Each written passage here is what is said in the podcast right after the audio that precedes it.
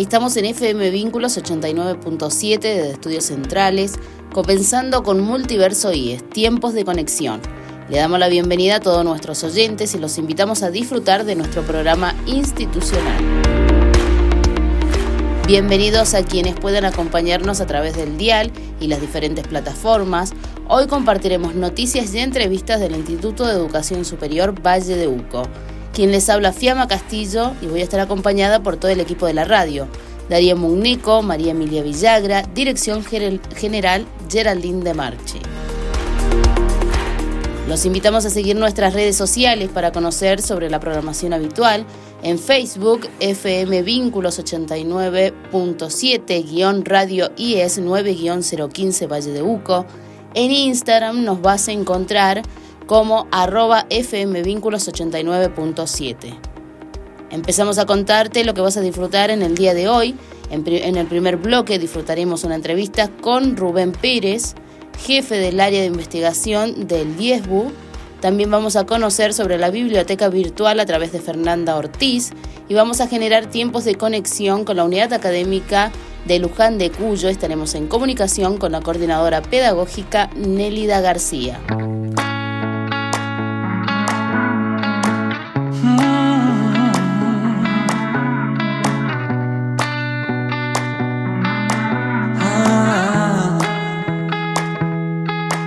Me caí y de tanto caer me aprendí que en la vida es normal tropezar, que no siempre se puede ganar.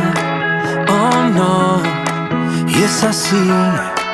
Aprendemos por amar y sufrir, pero me levanté y no le pienso bajar y conté un, dos, tres para volver empezar, yo no me rendiré.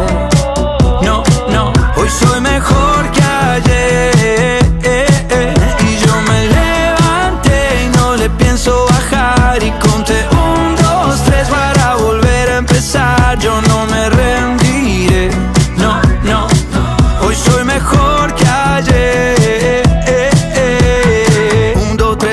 de cero. Tres, dos, uno, me puse primero. Y aunque me caiga al suelo, yo sé que habrá otro vuelo. Ya subí, también bajé.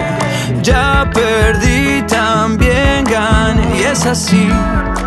Aprendemos por amar y sufrir.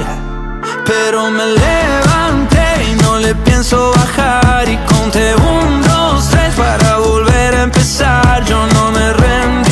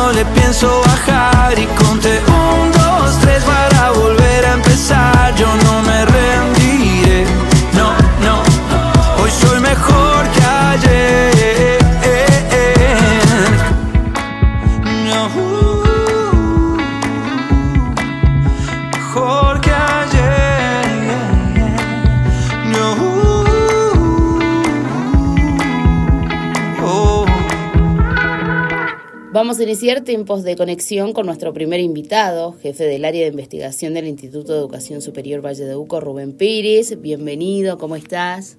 Hola, buenas tardes, Fiamma. Muchas gracias por la invitación. Me gustaría comenzar eh, comentando a los oyentes qué es el área de investigación y qué función cumple nuestro instituto. Bueno, el área de investigación está creada bajo la disposición de las leyes nacionales y provinciales de educación superior Lo que siempre existe en, toda, en todo el complejo de educación superior, tanto universitario como, como superior no universitario, es la rama de la investigación para producción de conocimiento científico, en lo que sea, en ciencias sociales, en comunicación, en economía, en agricultura, en salud, en lo que sea.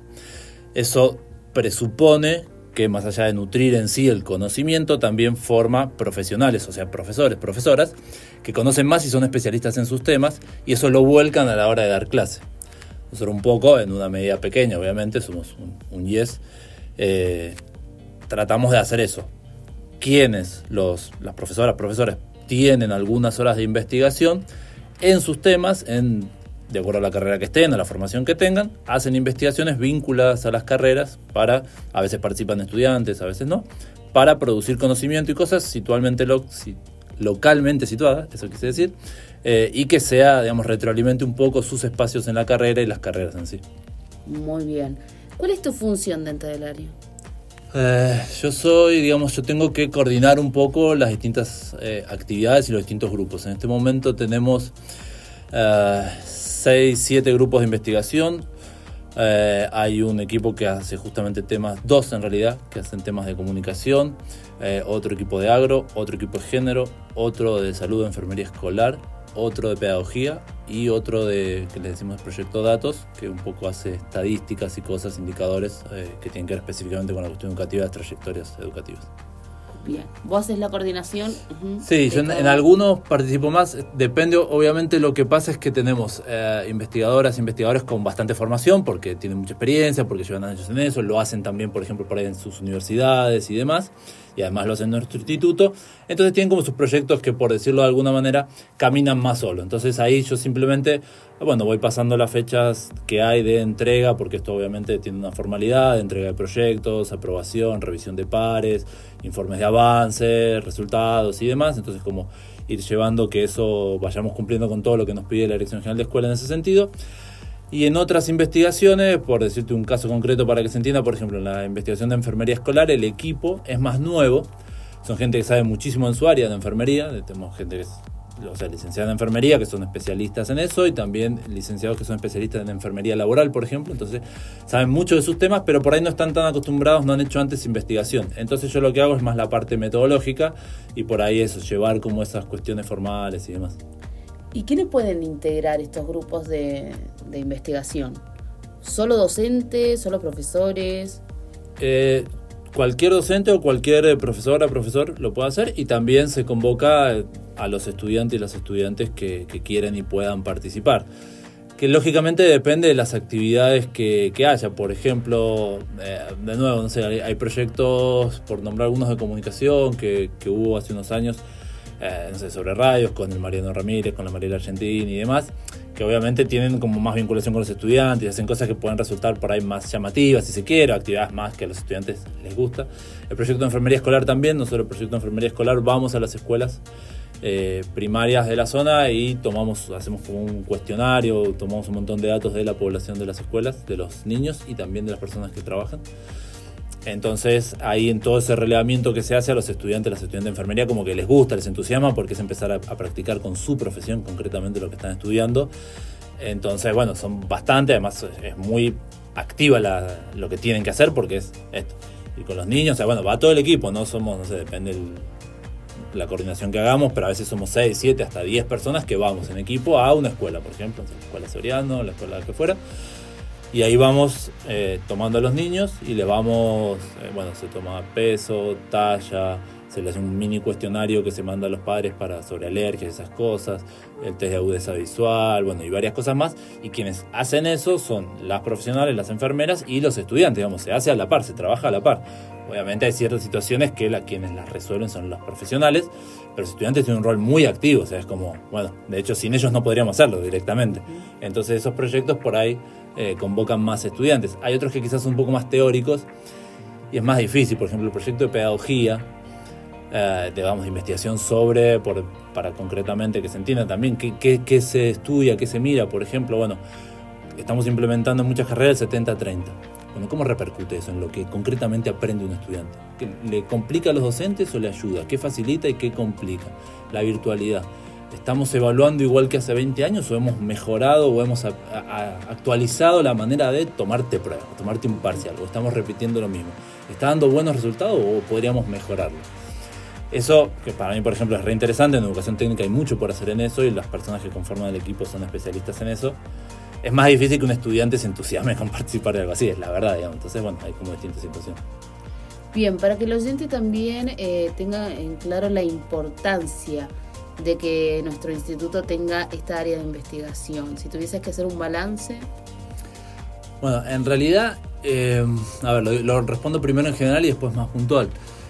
Eh, medio que voy a generalizar un poco, pero en el mundo no se concibe como una educación superior sin investigación. Es como si no hay, digamos, cualquier, cualquier eh, esto, universidad que uno mencione, los profesores son profesores porque dictan clases y son investigadores. Todos, no, ya sé, todos no, pero un porcentaje enorme, por decir un cálculo. Eh, universidades que uno puede conocer por, hasta por las películas como Harvard o Princeton o, o Cambridge, un cuarto de su presupuesto está puesto en investigación. O sea, de, de vos decís, ah, sí, pero las clases, está todo bárbaro. Pero un cuarto de su presupuesto está en, investigación. E incluso universidades menos famosas también, ¿eh? no, no es solo, menciono algunas conocidas. Por eso existe en la ley de educación superior, tanto nacional como provincial, no, no es un capricho. Lamentablemente, obviamente, por los recortes presupuestarios y toda la historia que ya sabemos que no voy a aburrir, es como que eh, en Argentina en general y en Mendoza no es la excepción, parece que, bueno, ah, lo importante es que el alumno tenga clase y tenga enfrente un profesor. Ah, después de investigación es como un lujo, parece. Lo cual, eh, obviamente, no es así, eh, sino que es algo necesario y obviamente. Eh, nuestro instituto en eso es un poco, no quiero decir una isla, pero son pocos los que han podido eh, sostener el área de investigación, y no lo digo por mí, que estoy hace muy poquito tiempo, hace, un par de años, sino históricamente el instituto ha tenido una pata muy importante de investigación, siempre se ha apoyado, nuestro rector hoy ha sido jefe de investigación también, entonces de lo que hablamos, entonces por ahí vamos a algún lado, lo que fuera ahí, dicen, ah, pero ustedes tienen, el instituto es grande también comparativamente a otros. No digo ni mejor ni peor, digo, todos hacen lo posible, pero bueno, nuestro instituto tiene un montón de unidades académicas, un montón de carreras, un montón de estudiantes, eh, con lo cual un equipo docente numeroso, entonces tenemos distintos especialistas en distintas cosas y hay más investigación y se hace. Algunas con impactos más directos y un poco yo creo que una de las, entre comillas, trampas del tema de investigación es que como que te dicen, ah, bueno, y concretamente, ¿qué, ¿en qué impacta? Y es más difícil porque esto que te contaba recién de la investigación, por ejemplo, en pedagogía, bueno, no es que, ah, bueno, salgo de acá, entonces alguien me da un premio por eso, no. Porque es como, bueno, más teórico, más desarrollo, de pensar y demás. Pero, por ejemplo, el equipo de, de género está que viene hace muchos años trabajando en un montón de aspectos, pero una de las cosas que está proponiendo hoy, y no sale de la galera, sale de por lo menos 6 o 7 años de investigaciones, es decir, bueno, hay que modificar los descriptores de la carrera de enfermería en primer año, enfermería comunitaria. Y cuando plantean eso, no lo plantean desde, ah, bueno, sí, porque está de moda el tema de género y entonces metámoslo. No, mira, venimos investigando y tenemos este fundamento, este, este, este, este. Hemos pensado en cuestiones, ah, que género aparezca transversalmente, que género sea con aparte, que género sea contra turno, que esto, que se dicte, no, qué consecuencias tiene que no exista esa formación, que y hoy tiene mucho fundamento para decir y que se esté discutiendo prácticamente y en la realidad con docentes que están en el aula con los alumnos, che, mira, está todo este material, está este conocimiento, esta es la situación, esto, si no tenemos perspectiva de género pasa esto, esto en la formación, las enfermeras tienen un rol clave, clave en el tema de género, entonces todo eso no es que viene alguien un día, vos no sé, sos profesora en enfermería comunitaria en la carrera de enfermería en la unidad académica de Tunuyán y viene alguien y te dice, che, se me ocurrió esto, mira qué bueno. No, Sí, mira, una sabes quién es, porque el área de género trabaja hace tanto que ya conoces, sabes quién viene a hablarte. Son referentes. Y después te dicen, mira, estamos investigando no solo las generalidades que hay de todos los libros y las cosas que se escriben sobre género en todas partes del planeta y en Argentina, sino mira, acá en nuestro instituto también. Acá en Mendoza, acá en el Valle Uco y acá en nuestro instituto está esto, esto, esto, esto, y te ponen un montón de cosas sobre la mesa que termina impactando y va a terminar impactando en la modificación concreta de la currícula de la carrera. Entonces, eso es lo que a mí me parece más interesante. Justamente vos decías que eh, participaban también, que nuestro instituto participa eh, o a la hora de, salir o tener alguna vinculación con otras instituciones se destaca el área de investigación. Estuvieron presentes en las jornadas de los cuatro IES. ¿Cómo fue su, participación? ¿Cómo lo vivieron también? Y bueno, ¿cuáles fueron las ponencias?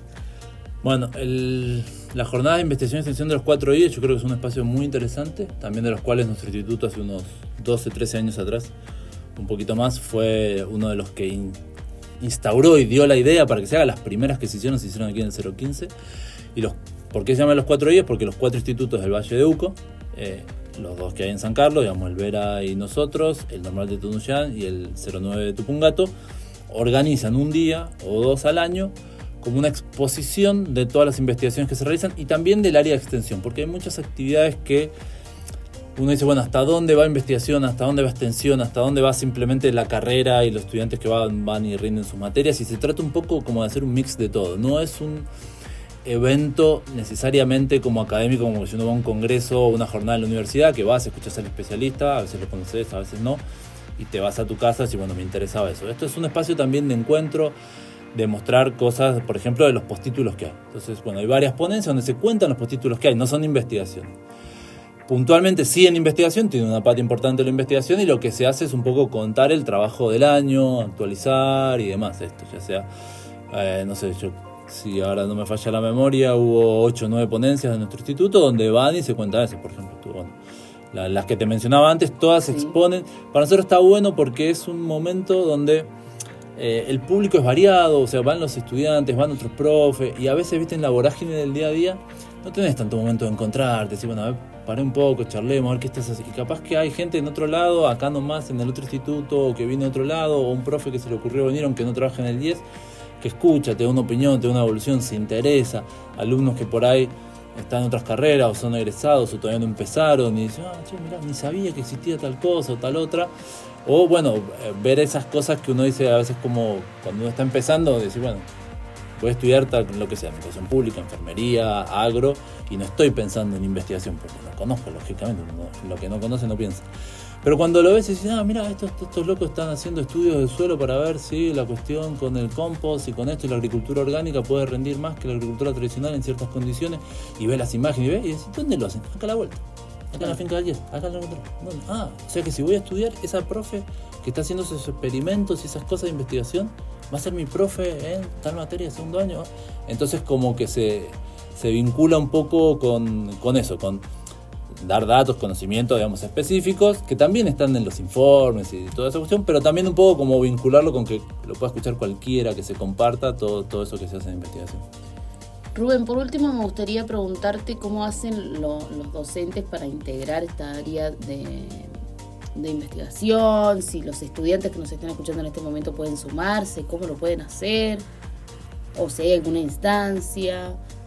Bueno, tenemos, o sea, como, a ver, el área está siempre abierta, a disposición de ideas y cada tanto, porque hay actividades, algunas capacitaciones, lo que, lo que sea, o por simple interés de, alguien, escribe, bueno, che, quiero investigar esto, esto o aquello, y ahí se viabiliza en la manera que sea posible. Bien. Después hay una parte formal que en caso de que le interese a la persona que docente que por ahí me escribe me dice, ah, tengo interés en avanzar sobre la investigación en tal o cual cosa, que si nosotros queremos que esos proyectos a su vez estén aprobados por la CEGES, por la Coordinación General de Educación Superior. Eso lo que se hace es, si ahí, nosotros no, no, decidimos los plazos, sino que en general, por ejemplo, entre marzo y abril, la CEGES dice, bueno, se presentan nuevos proyectos, se tienen como un formulario a llenar, básico, típico de proyectos, con objetivo, marco teórico, fundamentación y demás. Eh, donde bueno, van los nombres de los responsables y por supuesto siempre los estudiantes que quieran se pueden integrar también ahí eh, en eso. Siempre, para esa formalidad sí ahí sí o sí es como que se requiere para que la CGES lo apruebe un docente, por lo menos un docente, más allá de que yo pueda estar figurar como el área y demás, pero si no, no, nosotros hemos hecho muchas cosas sin esa formalidad, digamos, directamente el área la, las avala, las aprueba y dice, bueno, sí, a ver, esto es interesante, está bueno, tenemos los recursos para hacerlo, hay que ser realista, obviamente. Sí. Pero, pero también hay muchas cosas que con voluntad y con, con tiempo, si uno dispone, si los estudiantes disponen para de tiempo, yo hago esto, este estudio, pero me gustaría, se, se pueden hacer, hay, hay muchas cosas para hacer. Bueno, Rubén, la verdad que ha sido un placer recibirte, conocer un poquito del área de, investigación y sobre todo sus participaciones en estas últimas jornadas de los cuatro días. Muchísimas gracias. No hay por qué, bueno, muchas gracias a usted y el año que viene las jornadas de los cuatro días son aquí en nuestro instituto, así que... Así que nos vamos preparando. Nos vamos preparando para, para lo que viene. Un placer. Gracias.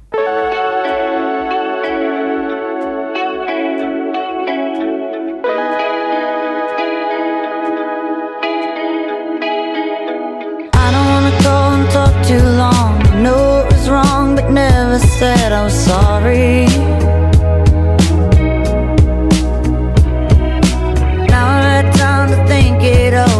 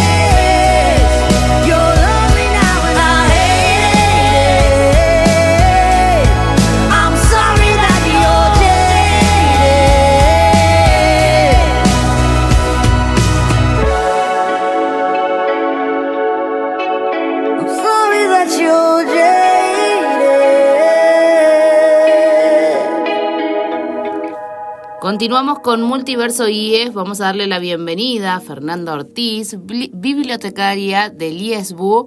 En esta ocasión estamos a través de una comunicación telefónica para conocer sobre, sobre la biblioteca virtual. ¿Cómo estás, Fernanda? Hola, Fiamma. Buenas tardes. ¿Cómo estás? Eh, muy bien, gracias. Em, bueno, un saludo para todos. Eh, gracias por tener en presente a, esta, a este pequeño aporte que hace la biblioteca virtual eh, para nuestro IES 9015.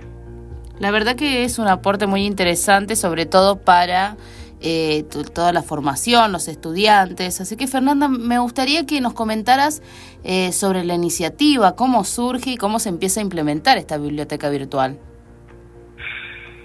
Bueno, esto surge por allá por el año 2016 eh, por parte de un conjunto de mujeres, eh, nuestras bibliotecarias Ana, Ana Giunta y Karina Rodríguez. Eh, en este tiempo yo estaba a cargo de la parte de laboratorio de informática. Mis formaciones, soy licenciada en sistemas de información, eh, especialista en gestión de información. Y mm, bueno, charlando, viendo, viste que te pones a charlar en esas conversaciones de, de, terciario, de aportes, de ver, y veíamos eh, nuestros libros, 2016 estoy hablando. Sí. Eh, sí, ¿qué están haciendo? Bueno, hacemos esto, hacemos el otro. Y yo había comenzado en pequeños pasitos eh, en aquel momento con la gente de higiene y seguridad, eh, con mis alumnos de higiene y seguridad de primer año, con el Drive, ¿sí? El Classroom. Sí. Eh, ya dije, no, a ver, acá hay una herramienta que me, encanta, que es el Classroom, y las volví locos a todos, en aquel momento estaba en higiene y seguridad, y bueno, apareció el Drive, apareció todo lo demás, dije, chicas, tengo algo, me encanta esto, pero a ver, deben unir a ustedes como lo... Yo gestiono información, ¿no? Mi, información es bibliotecaria, pero fui a las entendidas, eh, que obviamente que son las que siempre nos acompañamos mutuamente. Y dijimos, sí, mira, falta, tenemos un tomo de este libro, otro tomo del otro libro, y qué pasa en las unidades académicas, y hay uno de esto, de enfermería, algo de enología, algo de... Ah, dije, bueno, a ver, ¿cómo hacemos?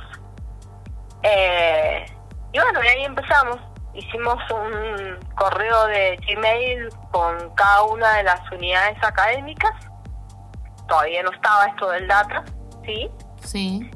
Y mm, bueno, y usando el drive de las unidades académicas hasta la capacidad que nos dieran, eh, el, drive, el drive de Gmail, ¿no es cierto? Creamos un Gmail con las unidades académicas, con sus, eh, con sus, eh, cada una de sus carreras.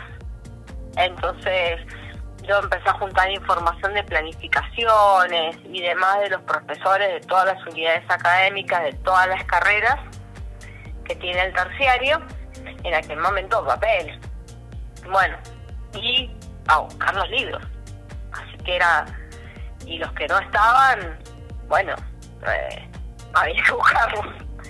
Cosa que los chicos empezaron a tener accesibilidad a, eh, a sus a estos a esta herramienta, ¿sí? Así que creamos unos enlaces eh, con cada una de las unidades académicas, bajamos el enlace te llevaba a un como ahora a una aplicación, ¿sí? Eh, y que ahí abrías la biblioteca virtual y tenías los libros de tu carrera en la mano, Eh, en ese momento de la carrera, nada más, enfermería, además, para cada una de las carreras de los chicos, los ingresábamos a mano a todos los alumnos por el Gmail, le mandábamos el enlace a todos los alumnos por el Gmail para que se pudieran unir al Drive. Y, y bueno, esto fue creciendo y llegamos a la actualidad donde oficialmente estamos dentro de la plataforma de, del data. No sé si te Perfecto, sí, fue sí, muy sí. rápido. No, no, no, no, perfecto. Fue- quedó claro, pero te estoy hablando por eso de 2016, 2017, fueron años de continua búsqueda de bibliografía, de comunicación social. Y sobre todo de, de evolución, Fernanda, en lo en, en realidad en lo virtual. eh, y además voy a hacer énfasis de que atravesamos eh, una pandemia y que la biblioteca virtual eh, supongo que eh, obviamente tuvo más fuerza. ¿Cómo fue el impacto que generó en los estudiantes? Y al principio, viste, uno está acostumbrada al, al, papel, al olorcito del papel y los profes sobre todo. Yo creo que los chicos tienen mayor flexibilidad, están como más, eh, están en la era esta de la digitalización, viste, y la idea era poner en la cabeza de ellos eh, la biblioteca en una mano. Tenemos todo en una mano, sí, en, en nuestro celular. Lo que pasa que, bueno, eh, es como nosotros lo, lo, lo vean, lo, lo queramos ver, ¿sí? Eh, entonces, para ellos fue muy muy entretenido. Dijimos, ah, mirá, se baja el iconito y listo, pum, pum, se abre el libro, lo podés abrir también en tu computadora y si no tenés computadora lo tenés en tu celular y lo podés leer, hacer captura de pantalla de lo que te da tu profesor. Eh, creo que fue muy interesante eh, a partir de los alumnos y de lo que uno iba viendo en los alumnos lo que generaba, ¿sí? tener el icono del enlace de enfermería, comunicación, enología, agronomía. Y las profes también fueron, creo que, eh, un aporte más que importante porque de sus planificaciones y de sus bibliografías eh, que ellos aconsejaban y recomendaban, eh, eh, como que bueno, ya está, o no, tengo que dar a los alumnos la fotocopia, dejarla, podías estar en el colectivo y, tener, viniendo de, de donde vinieras, eh, leyendo un libro, ¿sí? Fernanda, y O te, leyendo los apuntes. Fer, y los docentes o los estudiantes, al, al momento de irse implementando, recordemos que esto se pensó en el 2016, se pe- pedían ayuda Sí. para utilizarla, se adaptaron rápidamente, ¿cómo, cómo fue ese proceso eh, en breve, no? Sí, sí, la, la idea fue, a cada, a cada vez que mandábamos un enlace, mandábamos una breve descripción de cómo ingresar a la biblioteca virtual y que el link de la biblioteca quedara en tu móvil del celular, ¿sí? En tu móvil. Perfecto. Eh, ese icono, listo. Era muy simple y muy rápido y lo habíamos diseñado así. Se había pensado de esa manera. Claro, con una fácil adaptación. Bueno, Fer, eh, hoy, hoy lo pueden hacer de esa manera. Bueno, también iba a consultarte cómo pueden acceder a esta biblioteca vir- virtual. Eh, en todo caso, para los estudiantes y docentes que están del otro lado y todavía no la utilizan, si se pueden acercar a la biblioteca y bueno, eh, también eh, darte el espacio para que puedas saludar a estas compañeras que anteriormente nos mencionabas, que hicieron todo este trabajo desde el 2016 eh, poniendo en valor la biblioteca virtual. Bueno, em, primero eh, ya la, la accesibilidad que teníamos era el enlace, que luego ahora con nuestros alumnos, con el Data Yes y todo el esfuerzo que han hecho los del equipo del Data Yes, la, entran desde la plataforma del terciario, sí, ya sea en el móvil o, o en la notebook o en su PC. em, arriba dice alumnos, biblioteca, ingresan y tienen todas las carreras a su disposición. O sea que ahora ya no, no ven solamente su carrera, ven los libros de todas las demás carreras. ¿sí? Tenemos más de mil libros en enfermería, no solamente los de las planificaciones, sino, por eso te digo, o sea, se convirtió la biblioteca de libros en Exacto. una biblioteca ya eh, virtual. Y en las demás carreras también hay aproximadamente entre 700 y 300 y 500 libros, 300, entre 300 y 500 libros en cada una de ellas.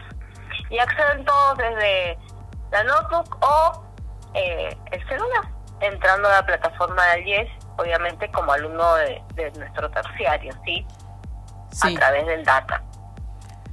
Bueno, quiero, quiero, Y sí, quiero Sí, agradecerte, quiero agradecerte la entrevista y obviamente mandarle un saludo también a tus compañeras, eh, sobre todo por, Por ponerte en, a difundir esta, esta gran acción que eh, obviamente herramienta que es la biblioteca virtual.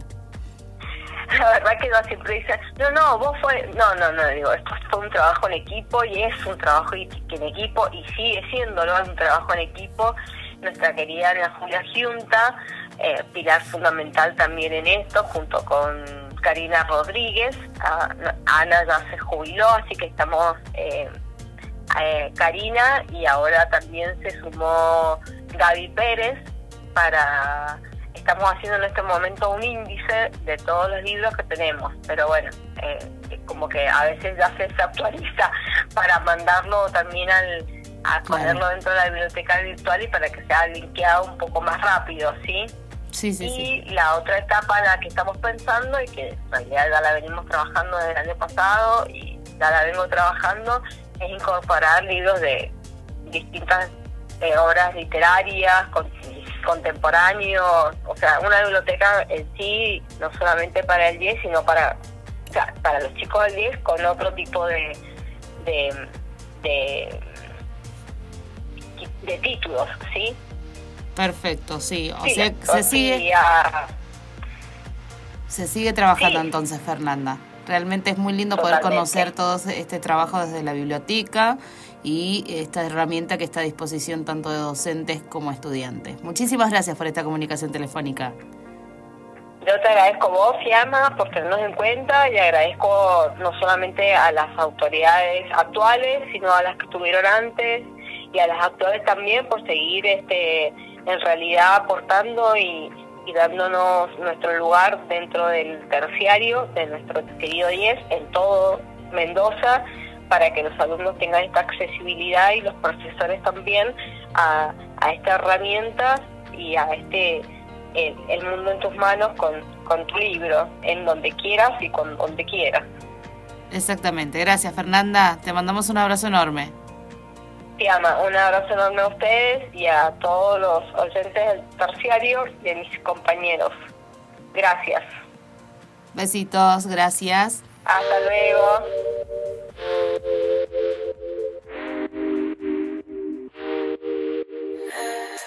La cena está rara, nadie dice nada. Se nota en tu cara lo que quieres hacer.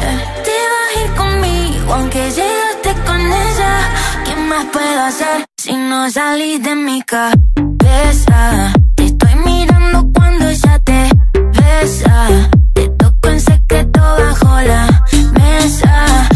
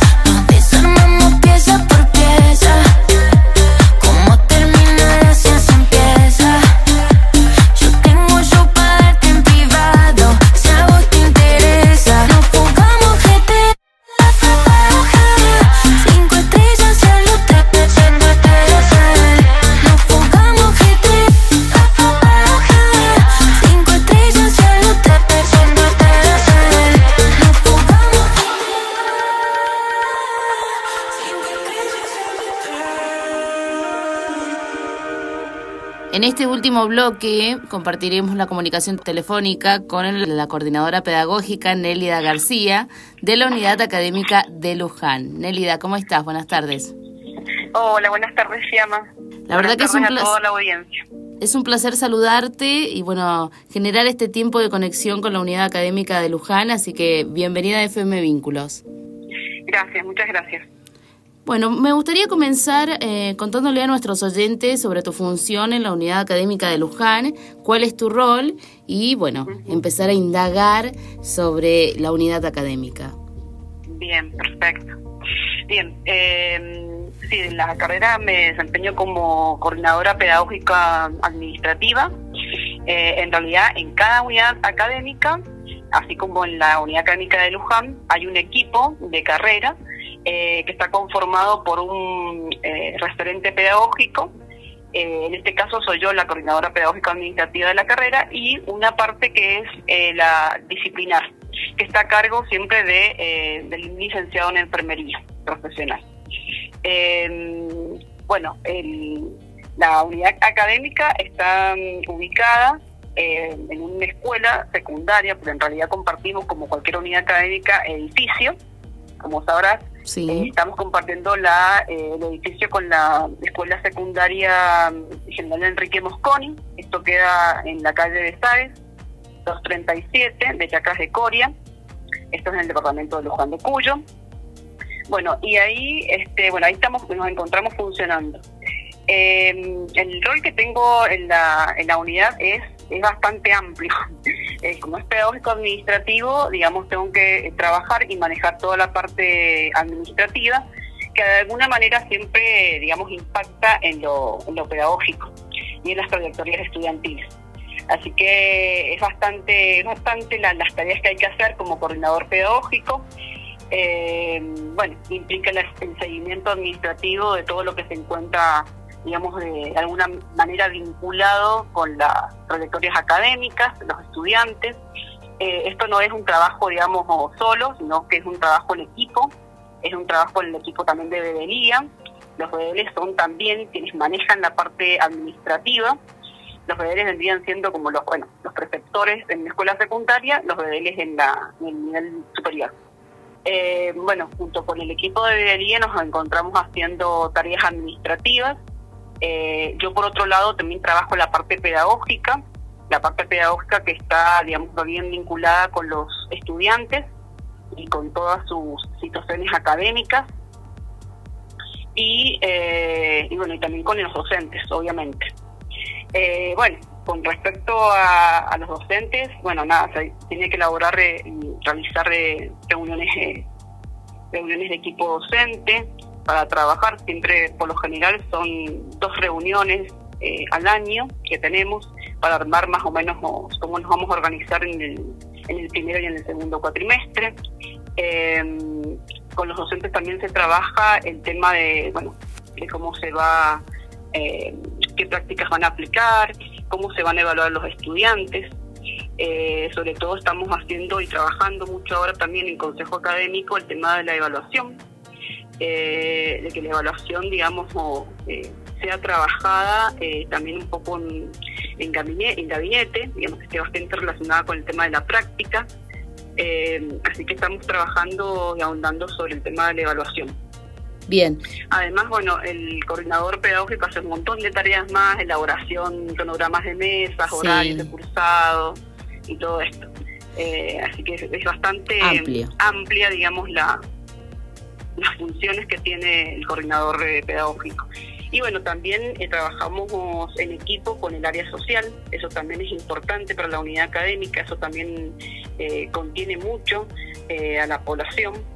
Y bueno, trabajamos también situaciones de vulnerabilidad que por ahí se presentan en, en los estudiantes. Nelida, para reiterar, la unidad académica de Luján tiene la carrera de enfermería, ¿verdad? ¿Podés comentar cuáles son las modalidades de cursado? Ajá.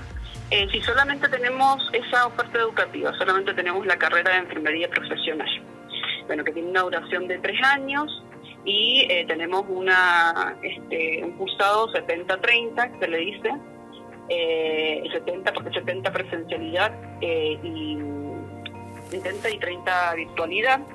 Eh, a través de la, digamos, la virtualidad la trabajamos a través de una plataforma con aula, digamos, cada materia tiene su, su aula virtual en donde los profesores trabajan y suben materiales, eh, suben materiales biográficos, actividades, así como se trabaja, digamos, con, con el aula. Muy bien. Y Y la presencialidad, bueno, estamos, oh, perdón que te interrumpa, Fiam, No, no, sí, sí. estamos desde las 19, nosotros tenemos turno vespertino, desde las 19 hasta las 23.30. Justamente iba a hacer referencia al horario de, de- de cursado también y eh, respecto a la demanda de, de la carrera de enfermería en la región. Ujú. ¿Cuál es el impacto? Eh, Eh, es bastante eh, demandante. Ahora, Sí. últimamente, en las últimas inscripciones hemos tenido muy pocos preinscriptos a la carrera.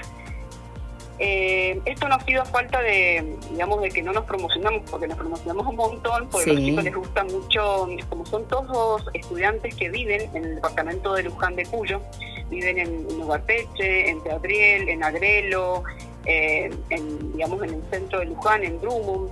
Entonces, los chicos quieren mucho el departamento. Entonces, siempre que hacemos actividades, eh, las hacemos ahí dentro del departamento de Luján de Cuyo, participamos del desfile eh, que hacen en Luján, participamos de maratones de las escuelas, haciendo stand de salud, así que nos promocionamos.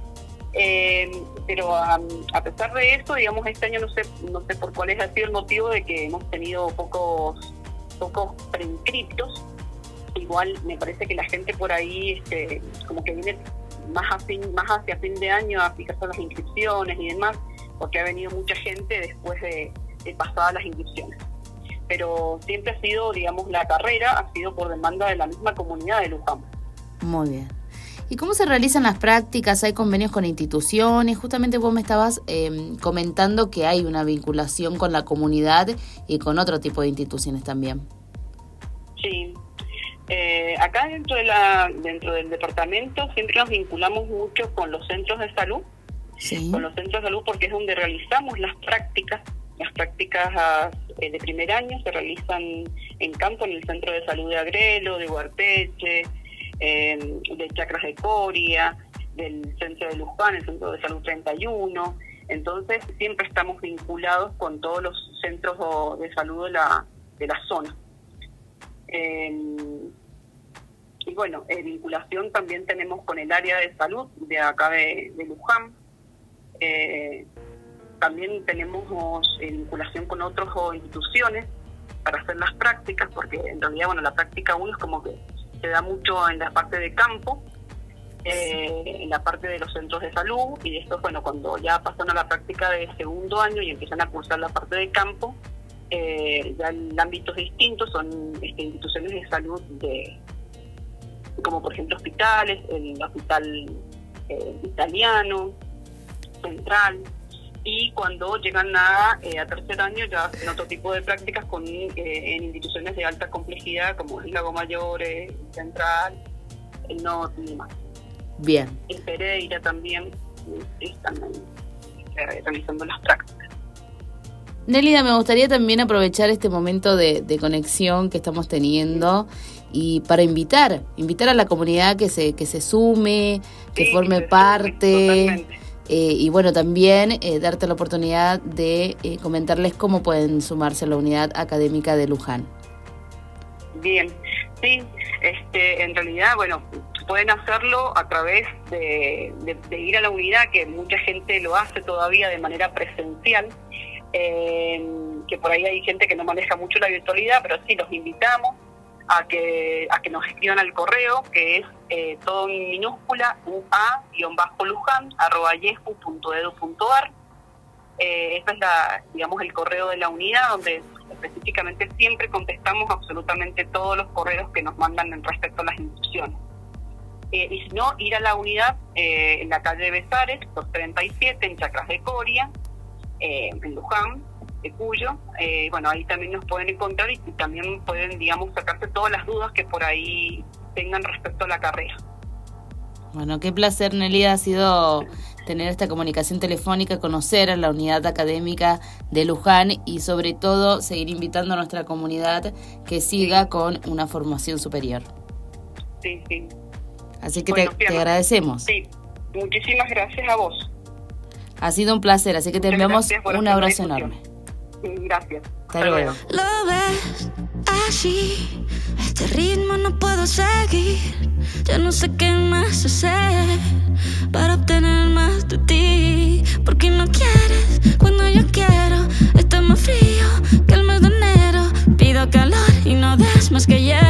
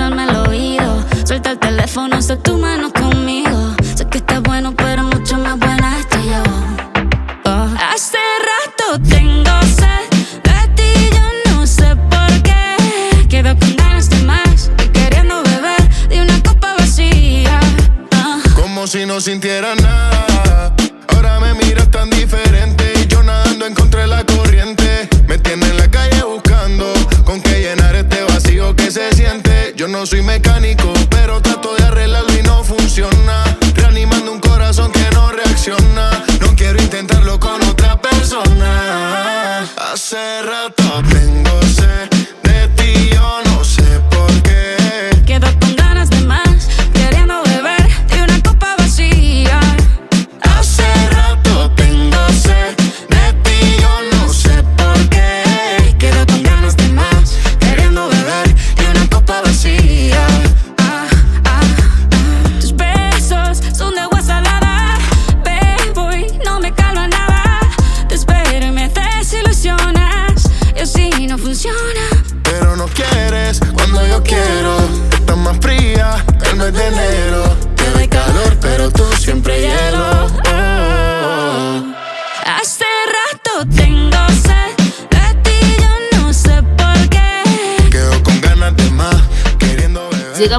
final, gracias por acompañarnos en Multiverso IES por FM Vínculos 89.7. Quien les habla, Fiamma Castillo, y agradezco el acompañamiento de todo el equipo de la radio, Darío Muneco, María Emilia Villagra, Dirección General Geraldine de Marchi.